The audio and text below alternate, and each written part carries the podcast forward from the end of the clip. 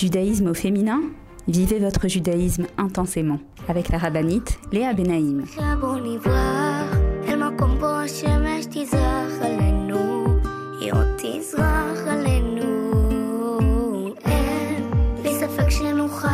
Bonjour à toutes et bienvenue sur Torah Box Radio depuis Jérusalem pour notre émission de judaïsme au féminin. J'espère que vous allez bien les filles. Alors, euh, comme je vous l'ai annoncé la semaine dernière, ces semaines sont des semaines très particulières parce que ce sont les semaines qui nous décrivent la sortie d'Égypte. Et les Chachamim nous enseignent que la paracha, c'est de l'actualité. C'est-à-dire que si dans la paracha de la semaine, la paracha que nous lisons Shabbat à la synagogue, nous décrivons un phénomène, c'est-à-dire que ce phénomène est actuel, ce phénomène, on a la possibilité de se connecter à l'essence de ce phénomène. Et donc, ces jours-là, ces jours de, des parachiotes de Shmot, Vaera, Bo, Béchalach, toutes les parachiotes que nous lisons en ce moment, ont un potentiel de libération, de délivrance. Et donc, on va continuer aujourd'hui ce qu'on a commencé à faire la semaine dernière, à comprendre un petit peu qu'est-ce qui s'est passé euh, à la sortie d'Égypte, comprendre qui, euh, qui sont les acteurs principaux, Moshe Rabbeinu, Paro, et essayer de voir comment est-ce que cela, l'histoire d'Ibn Israël, va nous apporter pour notre vie au quotidien, aujourd'hui, dans les difficultés que nous rencontrons, si c'est au niveau du peuple d'Israël ou si c'est au niveau personnel, chacune d'entre nous. Et on a énormément de choses à apprendre, énormément de choses à comprendre. Donc, c'est ce qu'on s'efforce de faire dans notre émission, Bezrat Hashem. Pour nous, les femmes, dans notre quotidien, essayer de comprendre qu'est-ce qu'Hachem veut nous dire. Donc moi, je vous propose de vous mettre en place et de me rejoindre juste après une pause. Je vous attends, je vous attends à tout de suite. Retrouvez tout de suite Judaïsme au féminin avec la rabbinite Léa Benaïm. Avec l'opération Je soutiens un soldat, TouraBox vous permet de soutenir un soldat de Tzahal en situation de précarité physique ou morale, où qu'il se trouve. Nos soldats vivent un stress et un danger quasi quotidien. Mais ceux qui ont le plus besoin de nous, ce sont les jeunes soldats venus de l'étranger et qui se sont portés volontaires pour défendre notre terre. Souvent en situation de précarité et livrés à eux-mêmes, ils ont besoin de notre soutien. Grâce aux bons d'achat fournis par ToraBox et aux visites que nous effectuons chaque semaine au sein des bases, nos soldats francophones peuvent s'acheter à manger, de quoi se vêtir et se déplacer. Rendez-vous sur tora-box.com slash je soutiens un soldat. Je soutiens un soldat, c'est le meilleur moyen de soutenir les soldats d'Israël. Avec masser.com, calculez le montant de votre masser en quelques clics. Grâce au site masser.com développé par ToraBox, calculez le montant de votre masser chaque mois de manière simple, précise et conformément à la halakha. Masser.com, un autre site exclusif made in ToraBox.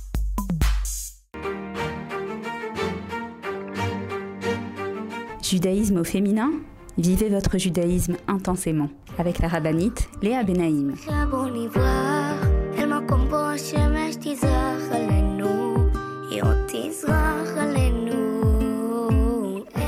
Nous revoilà pour notre émission de judaïsme au féminin sur Torah Box Radio. Donc comme je vous l'ai dit aujourd'hui au programme Bezrat Hashem, la paracha de Vaera, deuxième paracha du livre de Shmot, cette paracha dans laquelle on va commencer à assister au plaies au Makot, donc puisque la semaine dernière les Juifs ont commencé à être asservis et ensuite Akadosh Baruch Hu a ordonné à Moshe Rabbeinu d'aller les délivrer. La semaine dernière, on a abordé pas mal de sujets très importants. D'ailleurs, celles qui n'ont pas écouté l'émission de la semaine dernière, vous allez vous dire, bon, c'est la paracha de la semaine dernière, c'est plus d'actualité. Non, parce qu'en réalité, toutes ces parachiotes que nous lisons en ce moment sont très liées. Et euh, je vous recommande de, oui, de rattraper l'émission de la semaine dernière. Vous pouvez l'écouter sur le site de Torah Box. Vous tapez sur le moteur de recherche judaïsme au féminin. Là-bas, vous trouverez tout, euh, toutes les émissions. Et, euh, et c'est vrai que pour comprendre un maximum ce qui est en train de se passer dans, notre, dans le livre de Shmot et dans nos vies en vérité. Alors, je vous recommande, oui, d'écouter également ce que j'ai dit la semaine dernière. Mais avant de vous parler de la paracha de Vaera, j'aimerais d'abord vous rappeler que cette semaine, nous fêtons Rosh Chodesh Shvat. Alors, euh, le mois de Shvat, c'est un mois particulier, puisque c'est un mois dans lequel on a une, j'ai envie de vous dire, une semi-fête, si on peut dire ça comme ça. C'est-à-dire que tout Bishvat, c'est le nouvel an des arbres. On en reparlera, Bezrat Hashem, euh, en temps et en heure. Mais le mois de Shvat, c'est un mois de renouveau. C'est un mois avec un potentiel de renouvellement. Et le Rav Kitov, dans son livre Sefer Atodaha, nous dit que le premier Shvat, Rosh Chodesh Shvat, alors j'ai pas devant moi un calendrier pour vous dire ça tombe quel jour cette semaine, mais je vous invite à vérifier, à regarder dans un calendrier. Vous avez également un calendrier sur le site de Torah Box pour celles qui n'en ont pas à la maison, de vérifier quel jour tombe Rosh Chodesh cette année.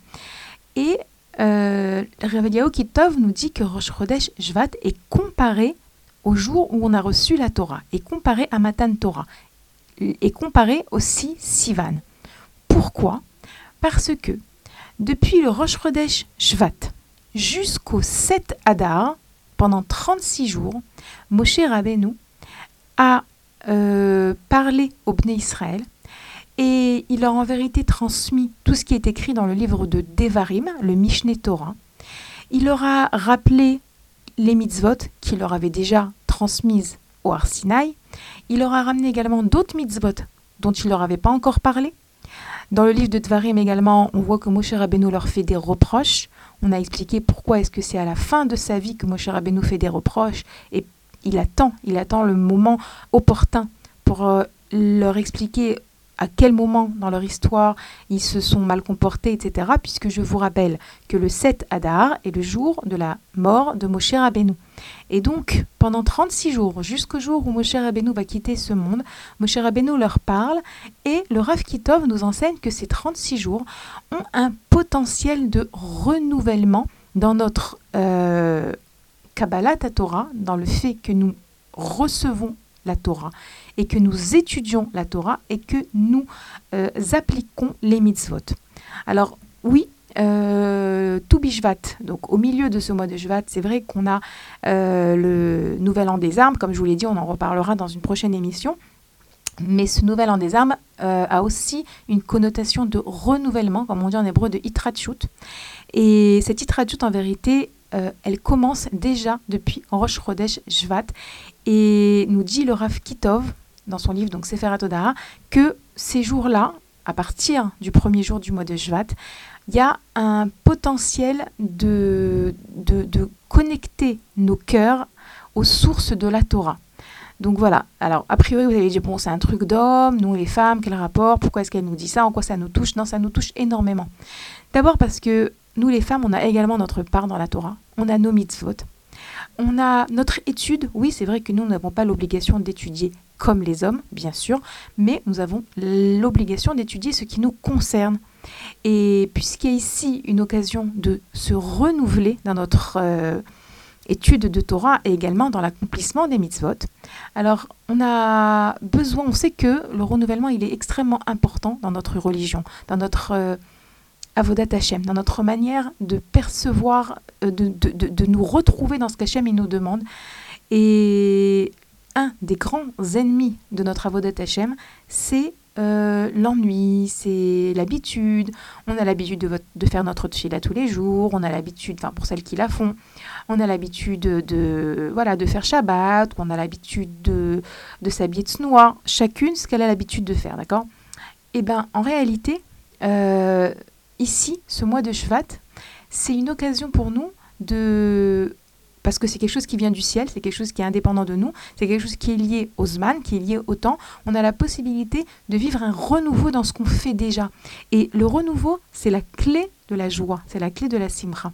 Et donc, ça me fait tilt dans mon esprit maintenant que on va pas tarder à rentrer dans le mois d'Adar, enfin si on a encore quand même un bon mois devant nous, euh, plus d'un mois, mais quand même, le mois d'Adar, c'est le mois de la joie. Et la joie est euh, elle est on peut dire qu'il y a un parallélisme entre la joie et le renouvellement, la Lorsque je m'achète un nouvel habit, par exemple, je me renouvelle, ça m'apporte de la joie. Lorsqu'il y a une mitzvah que je n'accomplis pas souvent et que j'ai l'occasion d'accomplir, par exemple euh, les fêtes, le Shabbat, c'est une fois par semaine, tout ce qui est un peu, euh, tout ce qui est un petit peu de renouveau, ça nous apporte de la joie. Donc, euh, quel rapport entre cet enseignement du Sefer Atoda et nous les femmes? Premièrement, oui, de mettre du renouvellement dans notre rapport à notre religion, à nos mitzvot, et également, puisqu'on dit qu'il y a ici la possibilité de d'ouvrir, d'une ouverture des cœurs à l'étude de la Torah, des sources de la Torah, comme ça nous dit le Rav Kitov, eh ben, c'est le moment pour nous de prier pour que Béhémet, nos maris, nos enfants, nos pères, nos frères, tous les hommes qui nous entourent euh, ressentent ce renouvellement dans l'étude de la Torah, cet amour pour la Torah, que ce phénomène de, de, de, comparaison entre Rosh Chodesh Shvat et Matan Torah, le don de la Torah, Béhémet, il touche les cœurs de nos hommes, de tous nos hommes. D'accord? Parce que Béhémet, c'est vrai que l'étude de la Torah, ça fait partie euh, de la vie d'un homme. Et nous, les femmes, on est responsables de prier pour eux, pour qu'ils aiment étudier la Torah, pour que la Torah leur soit douce et agréable, pour qu'ils comprennent la Torah et pour qu'ils arrivent à l'appliquer. Donc tout ça, on a du travail. Et ça commence à Rosh Chodesh Shvat. Voilà, ça c'était pour la petite parenthèse par rapport au Zman, par rapport au temps. Donc maintenant, comme je vous l'ai dit, on va un petit peu de nouveau euh, se pencher sur la paracha. Alors j'aimerais vous ramener euh, une parabole du Chafetz Chaim. La parabole est la suivante. Le Chafetz Chaim raconte qu'un jour, un roi euh, devait voyager, devait quitter le palais, devait quitter la ville dans laquelle il séjournait. Et il était très tracassé parce qu'il savait que s'il partait, qui sait qui pourrait gérer euh, évidemment le palais et, surtout, et surtout, le roi, il avait un oiseau. Un oiseau rare, un oiseau qu'il aimait particulièrement. Et il se dit, si j'arrive à trouver quelqu'un qui gère le palais, qui gère la ville, etc., je lui donne des, instructions claires, et eh ben, ça va, je suis rassurée. Mais par contre, mon oiseau, il faut vraiment s'en occuper très très très bien c'est un oiseau rare. Et si j'ai pas quelqu'un de très responsable, mon oiseau risque de mourir. Et donc, il réfléchit et il pense à un de ses ministres qui serait capable, et il se met à lui écrire une lettre. Il se met à lui écrire une lettre dans laquelle il lui explique exactement comment il faut s'occuper de cet oiseau. Quand est-ce qu'il faut lui donner à manger quoi? Quand est-ce qu'il faut le sortir? Comment il faut le sortir pour ne pas qu'il s'enfuit? Euh, Où est-ce qu'il doit dormir? Quand est-ce qu'il faut éteindre la lumière? Toutes sortes de euh, conseils pour que le temps de son absence, l'oiseau euh, se porte bien. Et donc le roi a bien bien écrit tout ce qu'il faut savoir exactement, où est-ce que se trouvent les graines, les graines du matin, les graines du soir. Bon, en tout cas, après avoir terminé d'écrire, il appelle son ministre et il lui dit Regarde, j'ai une grande mission pour toi. Je vais partir pendant quelques semaines. Et oui, bien sûr, il faut s'occuper du palais, il faut s'occuper de la ville, il faut s'occuper des citoyens. Mais ça, je m'inquiète pas, vous avez l'habitude. Par contre, mon oiseau, il n'y a personne qui sait s'occuper de lui comme moi. Et donc, regarde, je t'ai écrit une lettre avec tout ce qu'il faut savoir sur comment s'occuper de l'oiseau. Je t'ai détaillé tout ce qu'il faut savoir. Je t'en prie, je te demande de prendre cette lettre, de la lire deux fois par jour, que ce soit bien clair dans ta tête, que tu n'oublies rien. Est-ce que je peux compter sur toi? Et le ministre de lui dire Bien sûr, mon roi, bien sûr, évidemment, comptez sur moi, je suis l'homme de la situation, ne vous inquiétez pas. Et voilà, le, roi, il se sent rassuré, il a l'impression vraiment que le ministre, euh, il est sérieux. Et donc, euh, le roi part, quitte et part euh, donc en voyage. Et voilà que les semaines passent le roi revient et, aux grandes dames, il voit son oiseau mort. Il voit son oiseau mort. Et il comprend pas, mais qu'est-ce qui s'est passé? Il appelle le ministre, mais qu'est-ce qui s'est passé? Mais qu'est-ce qui s'est passé? Tout était clair pourtant, j'ai tellement expliqué, j'ai tellement détaillé comment est-ce qu'il fallait s'occuper de cet oiseau, qu'est-ce qui s'est passé? Et le ministre, il a dit, je vous assure mon roi, j'ai fait exactement ce que vous m'avez demandé. J'ai lu les jours, deux fois par jour, la lettre. J'ai pris, j'ai pris mon temps pour la lire. Je me suis appliqué à la lire. Et le roi, il le regarde et il dit Et après? Et qu'est-ce que tu as fait après? Eh ben après, ben, j'ai rien fait, c'est ce que vous m'avez demandé. Vous m'avez demandé de lire. Alors je l'ai lu. Fait, mais j'ai pas compris. Je t'ai demandé de lire pour que tu saches comment t'occuper de l'oiseau, pas pour que tu lises pour lire. Vous avez compris? Ça n'a pas de sens. A priori, le ministre, il a rien compris. Le Chafetz Chaim, il dit Akadosh Baruch nous a demandé de nous rappeler, matin et soir, de la sortie d'Égypte. Dans la tfila, en tout cas, on a l'obligation de se souvenir de la sortie d'Égypte au moins une fois par jour, et ça apparaît dans la tfila plusieurs reprises. Mais on a cette obligation de se souvenir de la sortie d'Égypte et de le lire dans les textes de la tfila. Mais en réalité, lire ces textes uniquement comme on lirait une lettre, comme on lirait un courrier de la poste ou de la banque. C'est pas ça le but de cette lecture. Le but de la lecture, et je vous le dis, et je me le dis, parce que Bémet, c'est quelque chose qu'on a besoin, qu'on a besoin de, euh, d'assimiler euh, chacune. Akadosh Baruch Hu nous demande de nous souvenir comment il nous a sortis d'Égypte. Pour qu'on réalise combien est-ce qu'Akadosh Baruch prend soin de nous. Combien est-ce qu'Akadosh Baruch il est plus fort que tous les ennemis possibles. Il est plus fort que Paro. Il est plus fort que le Hamas. Il est plus fort que Hitler. Il est plus fort que tous les ennemis du peuple juif. Et que de la même manière qu'Akadosh Baruch nous a sortis d'Égypte, de la même manière Akadosh Baruch il peut nous sortir de toute situation. L'histoire de la sortie d'Égypte, vous savez, dans les dix commandements, le premier commandement nous dit Anochi Hashem Elokecha Asher Otzetira Me'eret Mitzraim, etc. Le premier commandement des dix commandements, qu'on appelle le commandement de la Emouna, de la foi, nous dit Je suis Hachem ton Dieu qui t'a sorti d'Égypte.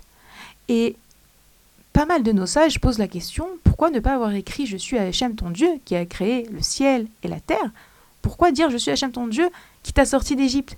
Et pour dire qu'en réalité, lorsque on veut se renforcer en Emouna, on doit se rappeler comment est-ce qu'Hachem nous a sorti d'Égypte, combien de miracles il nous a fait, combien est-ce qu'il nous a sorti d'une situation dans laquelle on était enlisé, enlisé. Les Israël n'avaient pas beaucoup de mérite, on en reparlera également. Les Israël n'avaient pas beaucoup de mérite, mais Akadosh Baruch avait promis au Havot de sortir les Israël, et il les a sortis. Et le premier commandement de la Emouna, de la foi, vient et il nous rappelle, si tu veux accomplir ce commandement de croire en Hachem, tu dois te rappeler de ce qui s'est passé en Égypte. A priori, l'Égypte, c'était un pays dans lequel personne ne pouvait sortir. Personne ne pouvait sortir d'Égypte. C'était un pays, c'était euh, un empire. On disait que les gens étaient très forts, très intelligents, et qu'il y avait vraiment des murailles. C'était impossible. Comment une personne ne pouvait pas s'échapper d'Égypte? Comment un peuple avec 600 000 âmes de plus de 20 ans Comment autant de personnes On dit qu'en réalité, il y a plus de 1 million de personnes qui sont sorties d'Égypte. Comment Alors qu'on dit qu'une personne ne pouvait pas s'enfuir de l'Égypte. Ben, tout ça pour la simple raison que pour Hachem, rien n'est impossible. Donc, je vous invite, celles qui font la tfila, euh, celles qui prient, alors lorsqu'elles mentionnent les mots qui décrivent la sortie d'Égypte, alors juste un petit peu s'arrêter deux secondes pour réfléchir à ce qu'on est en train de dire.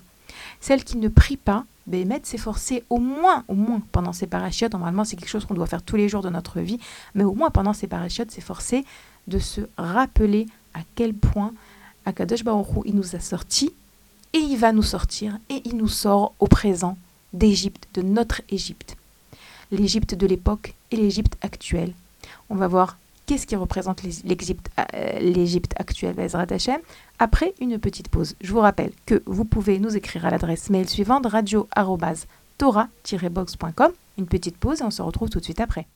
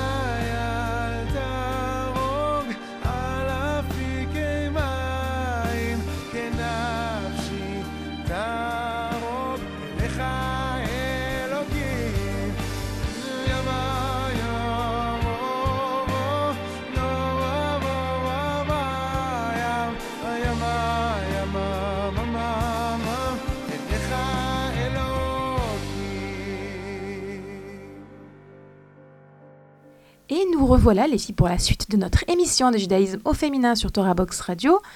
Pour celles qui viennent de nous rejoindre, sachez que vous pouvez euh, rattraper le début de l'émission et je vous invite à le faire lors de, des rediffusions de notre émission sur Torah Box Radio. L'émission est rediffusée tous les jours de la semaine, du dimanche au vendredi, à chaque fois à une horaire différente.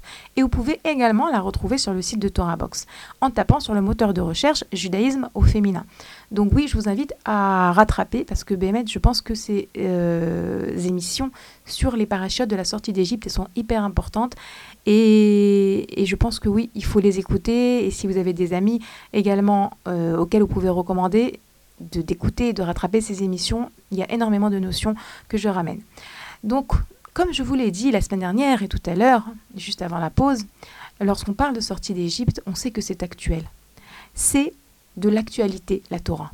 Et donc, lorsque dans ces parachutes, on nous décrit comment est-ce que les Israël sont sortis d'Égypte, Hachem, il veut nous donner le mode d'emploi de comment on va sortir de notre exil actuel. Lorsqu'on parle de notre exil, on parle bien sûr de l'exil de tout le peuple juif. L'exil, cet exil qui dure depuis plus de 2000 ans, depuis la destruction du deuxième Beth Amikdash, mais également l'exil de chacun. Chacun, il a un exil à l'intérieur de son nefesh, à l'intérieur de son âme. Nous explique Rabbi Nachman de Breslev que, et pas que, pas que Rabbi Nachman, c'est quelque chose qui apparaît dans beaucoup euh, de nos textes, de nos sages, que en réalité, l'exil d'Égypte, il est la source de tous les exils. Et que la dernière Géoula, la dernière délivrance, sera euh, comparée, elle se fera de la même manière que la sortie d'Égypte. Et on nous, enseigne également que lorsqu'on parle de Galut Mitzraïm, de l'exil d'Égypte, on donne aussi différents termes à cet exil. On nous parle de Galut à Da'at, Galut à Dibour et Galut à Nefesh. Alors vous allez dire, mais qu'est-ce qu'elle raconte? C'est quoi ces termes? C'est quoi ces exils? C'est quoi ces expressions? Je m'explique. Les Chachamim nous expliquent que les Bnei Israël étaient tellement enlisés dans l'esclavage d'Égypte qu'ils étaient déconnectés d'Akadosh Baruch on parle de Galout à Da'at. C'est quoi l'exil du Da'at? C'est quoi le Da'at? Le Da'at, c'est en hébreu l'union. C'est quelle union? Le Da'at, c'est le fait de savoir, et c'est ce savoir qui provient d'une union. Lorsque Adam a connu sa femme, Chava, c'est écrit dans les textes Va Adam Yada et Chava Ishto. Il a connu sa femme et ils se sont unis.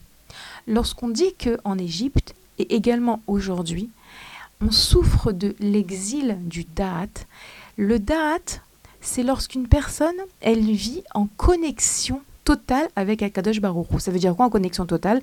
Rassurez-vous, Connexion totale, ça ne veut pas dire qu'on est tout le temps en train de lire des télim, ça ne veut pas dire qu'on est tout le temps en train de dire euh, des paroles de prière, ça ne veut pas dire qu'on est tout le temps en train de faire des mitzvot. En réalité, oui, une femme juive, elle est tout le temps en train de faire des mitzvot, ça j'en suis convaincue.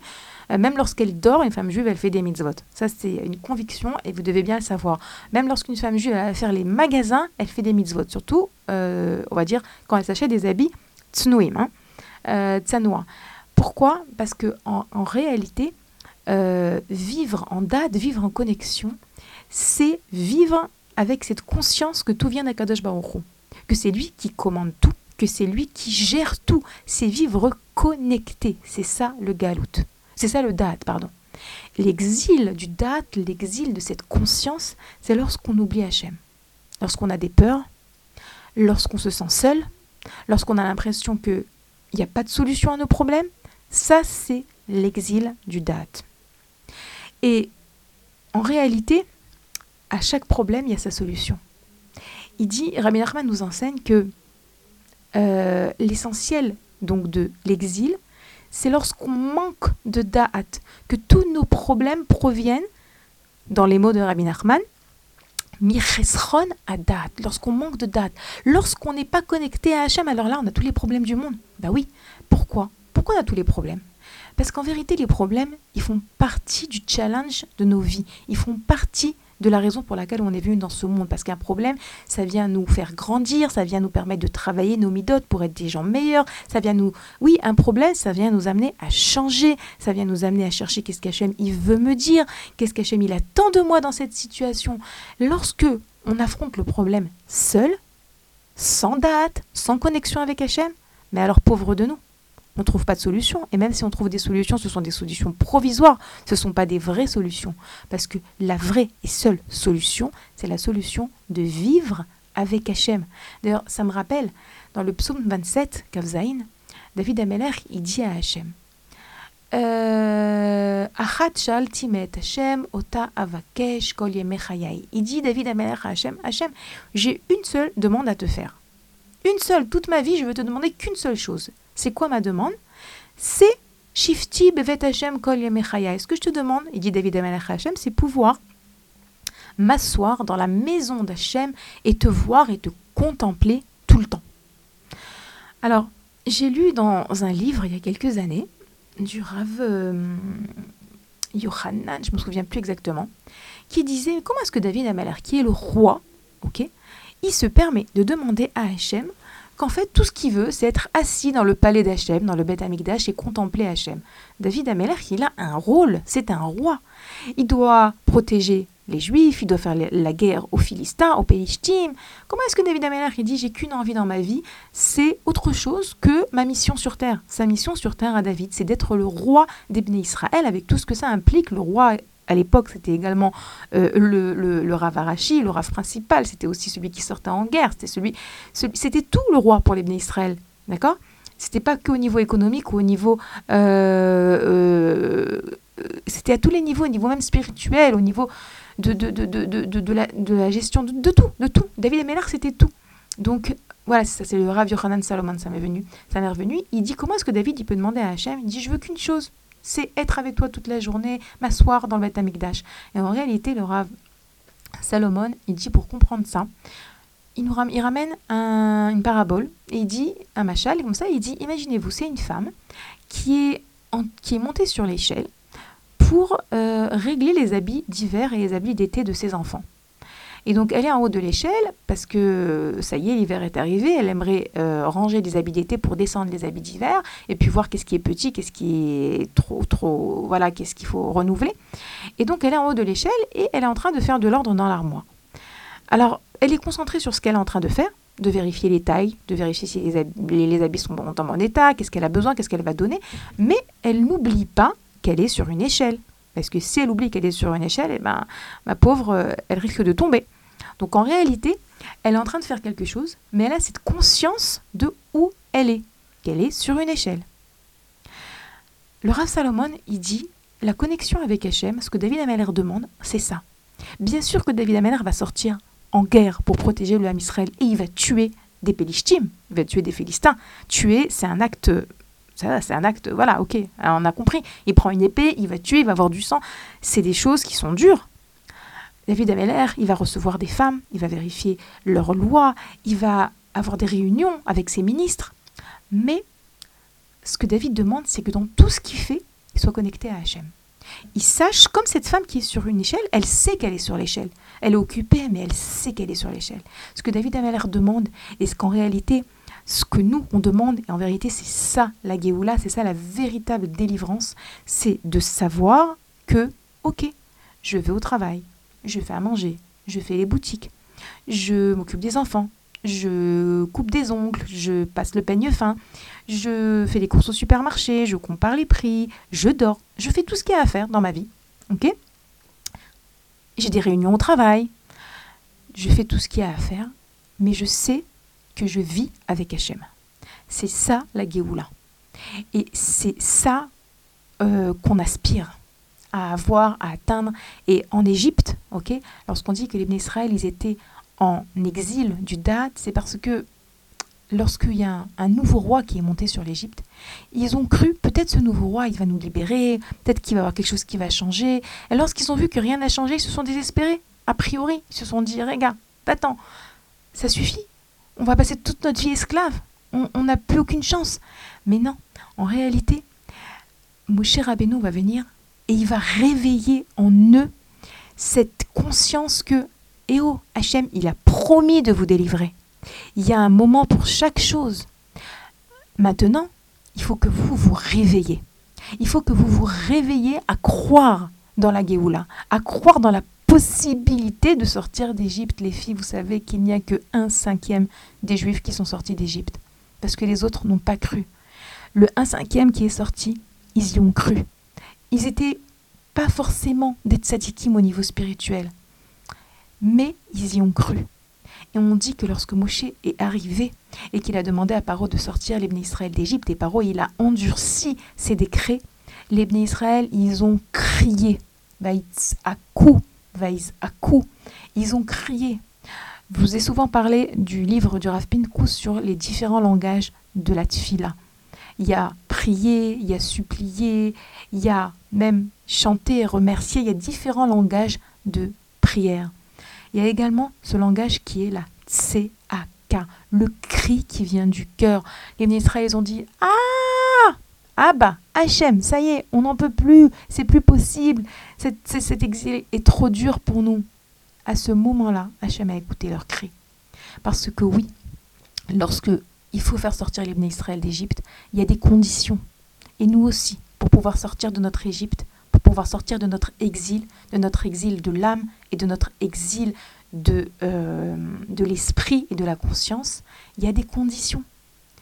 Et lorsque je vous ai parlé des différents termes d'exil, je vous ai parlé de l'exil du Da'at, donc que je vous ai expliqué, je vous ai parlé du Galout à Dibourg, de l'exil de la parole, parce que réellement, jusqu'à ce fameux cri, les Israël n'arrivaient même pas à prier, n'arrivaient même pas à parler à Dieu. À tel point que même parler, ils n'ont pas réussi. Prier, ils n'ont pas réussi. Qu'est-ce qu'ils ont réussi? À crier. C'était le début, c'était le début de la fin. Ils ont crié parce que la parole était en exil. Ils n'arrivaient même plus à prier et à parler.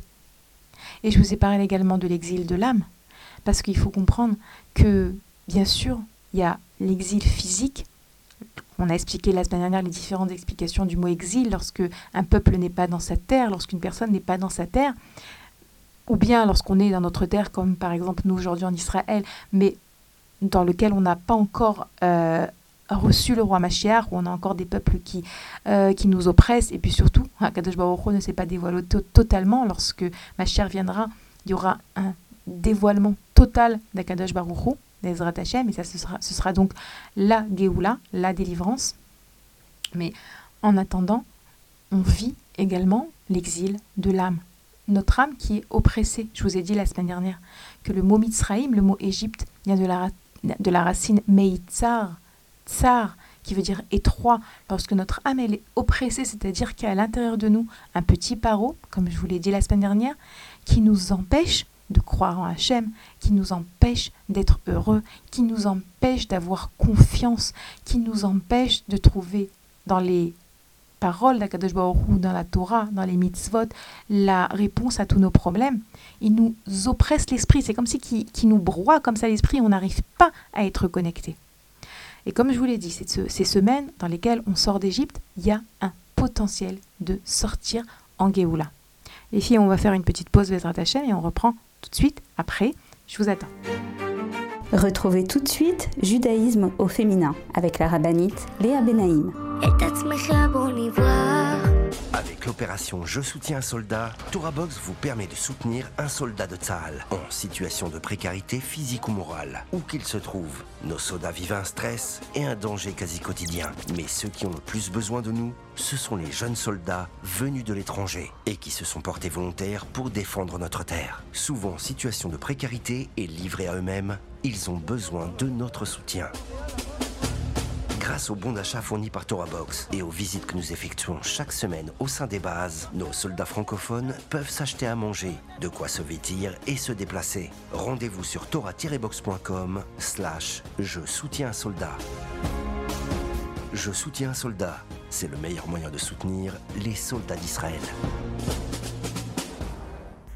Avec masser.com, calculez le montant de votre masser en quelques clics.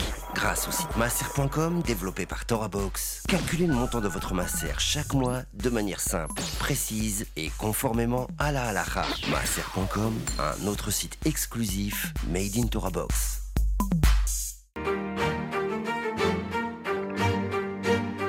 Judaïsme au féminin? Vivez votre judaïsme intensément avec la rabbinite Léa Benaïm.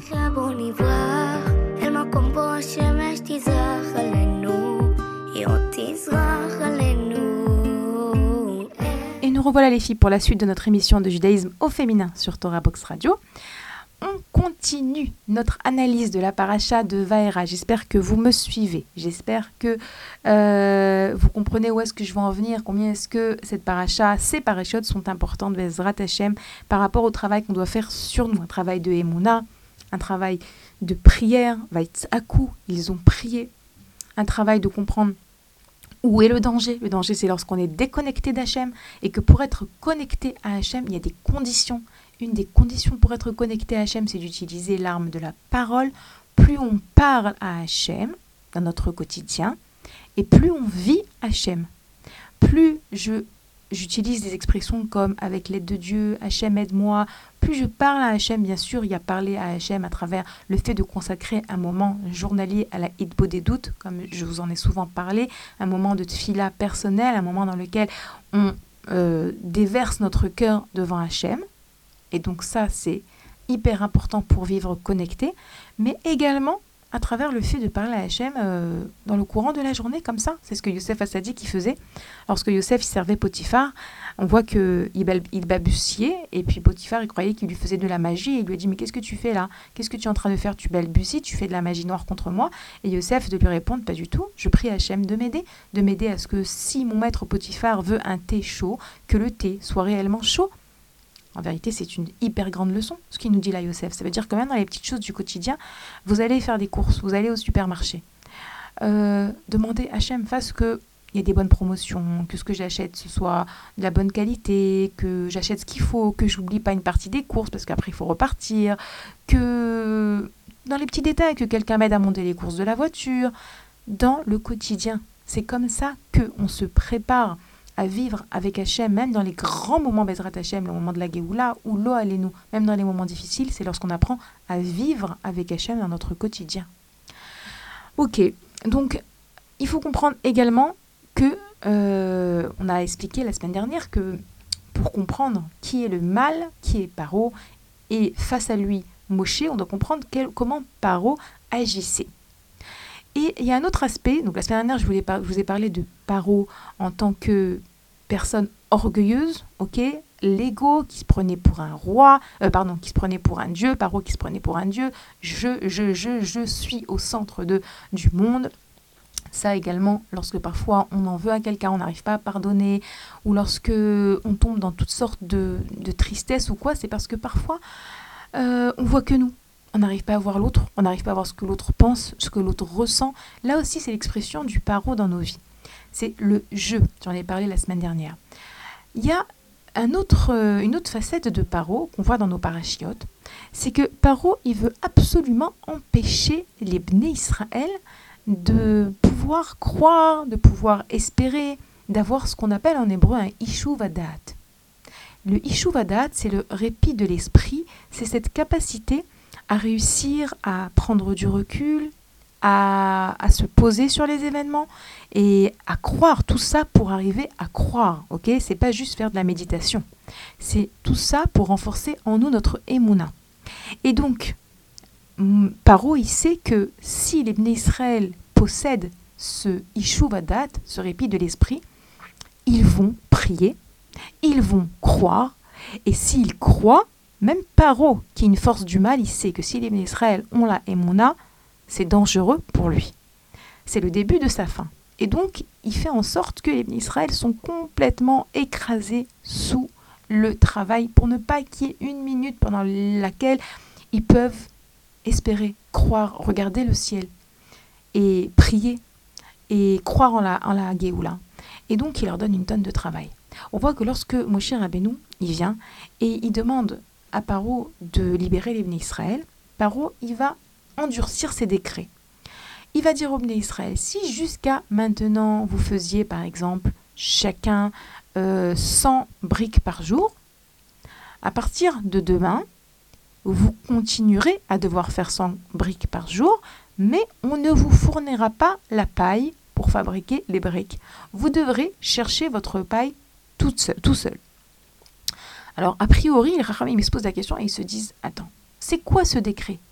Si tu veux endurcir tes décrets, alors dis, au lieu de faire 100 briques, tu en fais 150. C'est énorme, c'est très dur. C'est très, très. C'est très. C'est vraiment augmenter la difficulté du travail. Mais non, Paro, il est vicieux. Il leur demande pas d'augmenter le nombre de briques. Il leur dit, à partir de maintenant, jusqu'à maintenant, vous fournissez la paille. À partir de maintenant, on ne vous la fournit plus et donc vous devez la chercher. Et qu'est-ce qui se passe? Les Israël vont chercher tous de la paille, mais il leur faut beaucoup, beaucoup de paille. Il faut qu'ils ramassent beaucoup de paille et ils sont très nombreux. Et donc, il y a ce qu'on appelle donc ce manque de Yishuvadat, ce, cet, état, cet état d'esprit de d'être perturbé, je cours, il me faut de la paille, il me faut de la paille si j'ai pas assez de paille. Et donc c'est encore plus difficile que s'ils avaient à fabriquer un plus grand nombre de briques. Parce que fabriquer un plus grand nombre de briques, c'est physique. Alors que partir à la recherche de paille, c'est déjà psychologique. Il y a dans l'agression de Paro et également du Yetzirara qui est à l'intérieur de nous une agression, une guerre psychologique qui veut nous empêcher de nous connecter à Hachem à travers le fait de lui parler, de croire en lui et d'être complètement perturbé. Et vous savez, euh, comme je vous ai dit, toutes ces histoires d'Égypte, on doit essayer de voir comment est-ce qu'aujourd'hui, nous, on se retrouve dans ces histoires. Aujourd'hui, on est débordé. On court tout le temps. On a le temps de rien. Et on va, on fait ci, on fait ça et on fait ça. Et on n'arrive pas parfois à trouver un moment pour se poser deux minutes pour parler à Hachem, pour le remercier, pour lui dire combien est-ce qu'on a confiance en lui, combien est-ce qu'on l'aime. Ça, c'est le manque de Yishuvadat. Moshe Rabbeinu, il s'aperçoit de combien est-ce que Paro, il est vicieux. Et donc, il lui dit à Paro, tu sais, les Juifs travaillent très dur. Moi, je te recommande, si tu veux que leur euh, travail soit plus effectif, Donne-leur un jour de vacances dans la semaine, ils vont se reposer. Et tu verras, ils te fabriqueront beaucoup plus de briques, beaucoup plus de, euh, euh, de, pyramides. Et Paro, il dit, ah, c'est pas bête ce qu'il dit Moshe. Ok, il leur donne le Shabbat. Le Shabbat, c'est la plus grande source de Yishuvadat. Lorsqu'on vit un véritable Shabbat, ça veut dire quoi vivre un véritable Shabbat? C'est-à-dire en accomplissant les mitzvot de Shabbat, en ne transgressant pas Shabbat, vous savez combien Shabbat c'est important de surveiller même ce qu'on dit. On n'a pas le droit de parler de paroles du travail par exemple ou de choses de courses qu'on doit faire, tout ce qui tout ce qu'on appelle dibourechol, tout ce qui concerne euh, les choses qui sont en dehors du Shabbat. Ok, si je dois acheter quelque chose, si je dois régler un problème au travail, je me dis ah bon, Shabbat c'est le moment, j'ai avec mon mari, je vais lui en parler. Bien sûr qu'on peut se conseiller, mais on ne doit pas aborder des sujets qui ne sont pas liés au Shabbat. Pourquoi? Parce que ça, ça prend notre esprit. Et le Shabbat, notre esprit doit être euh, déconnecté de tout ça. Et donc, nous, donc Paro, il accepte et il donne le Shabbat au Ben Israël. Et Béhémet, le Shabbat, ça leur ouvre l'esprit. On dit que dans le Shabbat, ils se rappellent de la promesse qu'Akadosh Baruch a fait au Avot et au Imamot et au Imaot de, les sortir d'Égypte, et ils reprennent confiance. Et ils arrivent à ressentir ce fameux Ishuvadat, ce fameux répit de l'esprit qui les amène à développer leur bitachon en Hachem leur confiance. Évidemment, malheureusement, Paro il s'en aperçoit. Paro il s'en aperçoit et il se dit stop, on arrête. Je vous reprends le Shabbat. Le Shabbat, ça vous fait trop de bien. C'est pas pour moi ça. Vous vous rendez compte que Paro, les forces du mal, savent combien est-ce que le Shabbat est puissant. On compris, Paro, il a compris combien est-ce que le Shabbat, il a un potentiel de nous permettre de nous connecter à nous-mêmes, à la vérité. Si Paro, il a compris, alors ce serait bien que nous aussi, on le comprenne.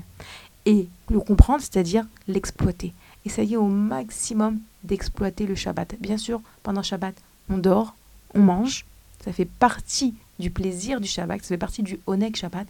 Mais le Shabbat également, on parle, on discute en famille, on prie pour celles qui n'ont pas le temps de prier dans la semaine. Il faudrait. Mais au moins, le Shabbat, prendre un moment, prendre un livre de prière, prier, prier dans ces mots, lire des Télim, et pourquoi pas celles qui ont le temps également, lire la paracha de la semaine. C'est une invitation à se déconnecter pour se connecter, le Shabbat. Et Paro, il avait compris. On voit également que, comme je vous ai dit, Paro, ce qu'il veut, c'est les empêcher d'être connectés. Donc, il leur enlève le Shabbat, il leur demande de euh, trouver la paille pour fabriquer les briques. Mais on voit également que par exemple, il inverse les travaux des hommes et des femmes. Il donne aux femmes le, travail des hommes et il donne aux hommes le travail des femmes. Ça aussi, ça, ça rend fou une personne, ce genre de, ce genre de, décret. Et c'est ça l'objectif de Paro. Paro, il n'a pas besoin de leur pyramide. Il les fait même fabriquer des pyramides sur des sables mouvants. C'est-à-dire, c'est-à-dire quel, quel intérêt? Non. Tu vois que ton travail ne sert à rien. Il veut les rendre fous. C'est ça ce qu'il cherche à faire Paro. Alors faire à, à, les empêcher de, de croire, de lever la tête au ciel. C'est ça les décrets de Paro. Et Moshe Rabbeinu va venir et il va mettre les choses au clair. Et on voit que Moshe Rabbeinu va parler au Bnei Israël, Moshe Rabbeinu va parler à, à, Paro, et doucement, doucement, il y a quelque chose qui va s'ouvrir. Et puis dans notre paracha, on va voir que commencent les dix plaies, commencent les makotes. D'abord, la première maca, la première plaie, la plaie du, du sang. Ensuite, les grenouilles, Dam, Tzfardea, Kinim.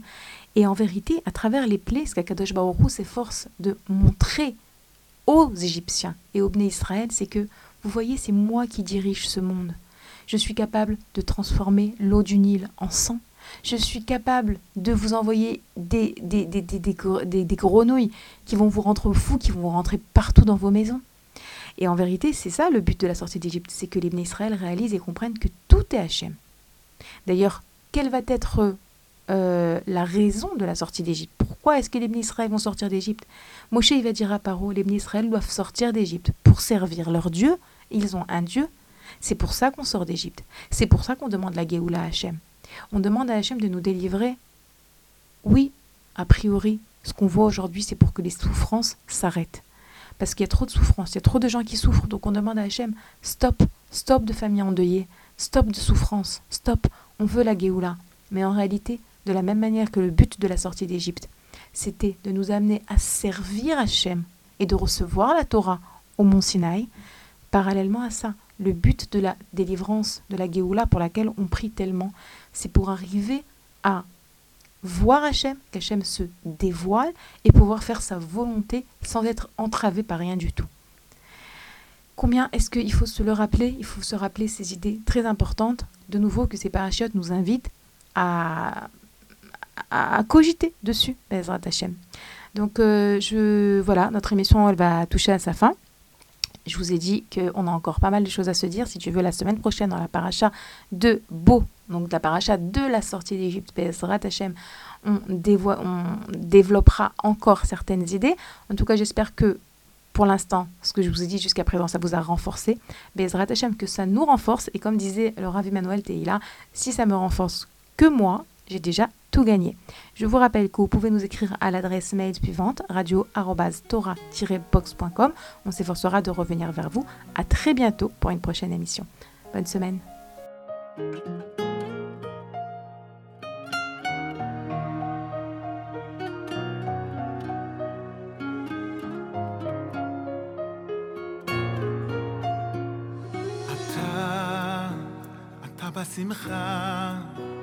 אתה בלילות שלי, אני לא לבד. אתה בכל נשימה, וגם הדמעות שלי אומר תודה. תודה על הכל, על כל השירים, על זכות להיות ילד שלך על כל הרגעים. תודה שקשה לי לפעמים. כי רק אחרי החושך בא האור לחיים. בסוף חוזר אליך, אתה שומר עליי שלא אפול. אל תעזור, כוחי נתת לי הכל.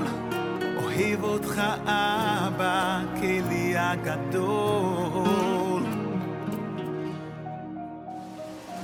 אתה, אתה בשתיקות, אתה הלב שלי שומע תפילות. תודה על ילדות, על משפחה. ברוך השם כולם הולכים בדרכך. תודה אם קשה לי לפעמים, כי רק אחרי החושך בא לחיים. בסוף חוזר אליך, אתה שומר עליי שלא אפול.